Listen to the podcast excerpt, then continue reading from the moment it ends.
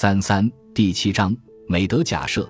他认为政治美德或前进爱国是民主共和国充满活力的原则，温和是贵族共和国的温和，荣誉是一个受限制的君主制的荣誉，恐惧是对独裁的恐惧。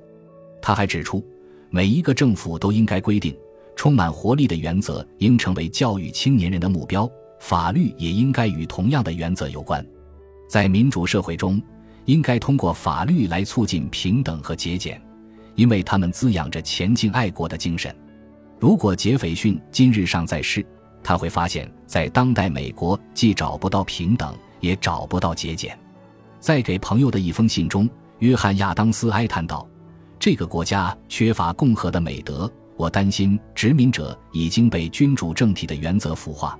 这使他们不具备维持共和政体所必须的节俭和美德。”罗尔斯明确地继承并发展了洛克、卢梭、孟德斯鸠和康德的社会正义思想，并在汲取他们著作的基础上提出了两条正义原则：第一条原则，每个人都拥有和其他所有人同样的享有相容的、最广泛的基本自由的平等权利；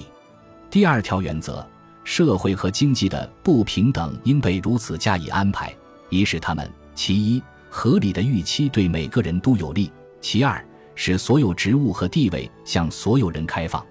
第二条原则至关重要。他强调，不平等只有在合理地预期对每个人都有利的情况下，才能被证明是正当的。罗尔斯继续强调了以下观点：所有的社会价值、自由和机会、收入和财富，以及自尊的社会基础，都将被平等的分配，除非这些价值的任何或全部的不平等分配对每个人都有利。我想，罗尔斯若看到当代美国的不平等以及这种不平等如何扭曲了政治体系，使其偏向富人而非弱势群体，定会感到苦恼。洛克、卢梭和康德都强调了自由和平等的重要性，因为他们经历过欧洲世袭贵族统治所造成的扭曲。美国的开国元勋们从这些哲学家处继承了对贵族观念的深恶痛绝。然而，如果一位18世纪的欧洲贵族穿越到了现代美国，他可能真的会对有钱的贵族为自己创造的世袭特权艳羡不已。记者爱德华·卢斯引用这个统计数据来使大家理解这一点。研究表明，来自低收入家庭的八年级孩子的数学成绩排在前百分之十五，来自高收入家庭的孩子数学成绩排在后百分之十五，但前者拿到的毕业文凭很可能不如后者。这与精英管理体制背道而驰。精英统治的反面是贵族统治。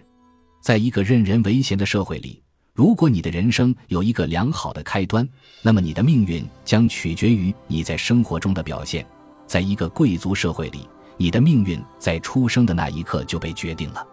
美国的制度有效地创造出一个新的富有的贵族阶层，然而许多美国人看不到这一点。攻击这种制度的人经常被贴上社会主义者的标签，这意味着他们不赞成美国开国元勋们的理想。实际上，正是这种制度本身辜负了这些理想。新的富有思想的精英正在世界各地涌现，他们中许多人接受过西方一流大学的最佳传统教育，许多人开始同样清楚地看到当前美国社会契约的优势和弱点，他们受到美国企业家活力的鼓舞。但很少有人愿意在自己的祖国复制当代美国的社会契约。当他们想要一种社会政治模式时，他们可能会看向北欧国家，那里的制度同时重视自由和平等，而不只是重视自由。同样重要的是，他们对美国决策者和专家在讨论如今美国的社会和政治制度时提出的美德假设感到困惑。美国的制度中有很多东西值得欣赏。然而，它也有严重的缺陷。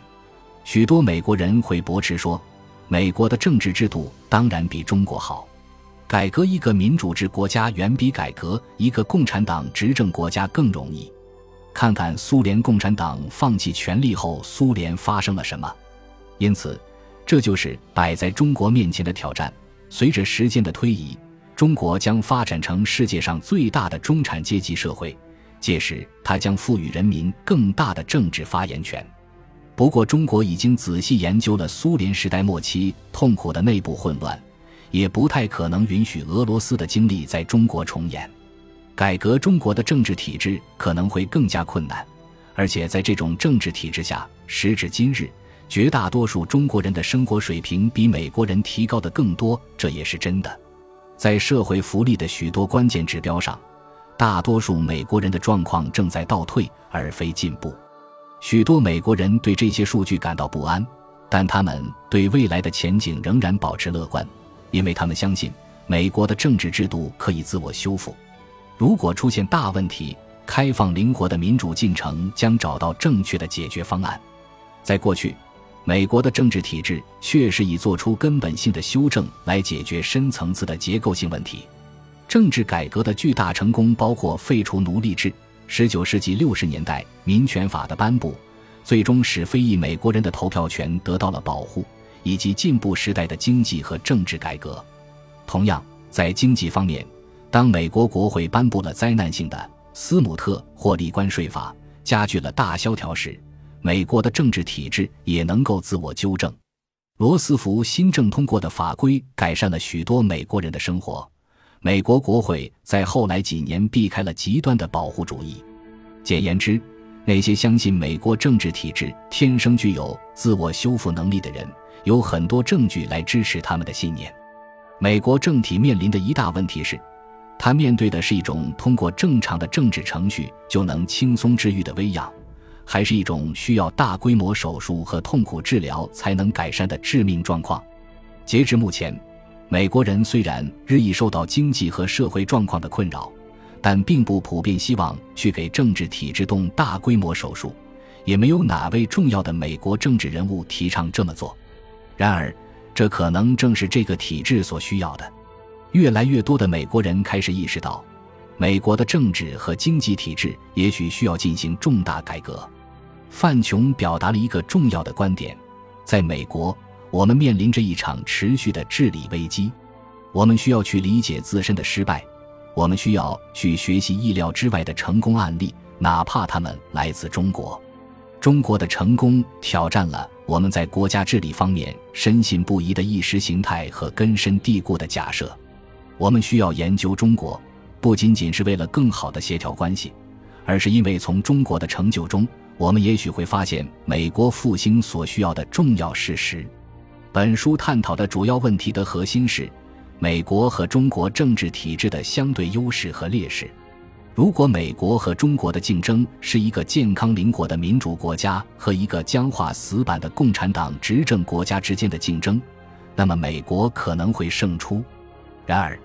如果这场竞争是在僵化的富豪政治体制和灵活的精英政治体制之间进行的，那么中国可能会赢。本集播放完毕，感谢您的收听，喜欢请订阅加关注，主页有更多精彩内容。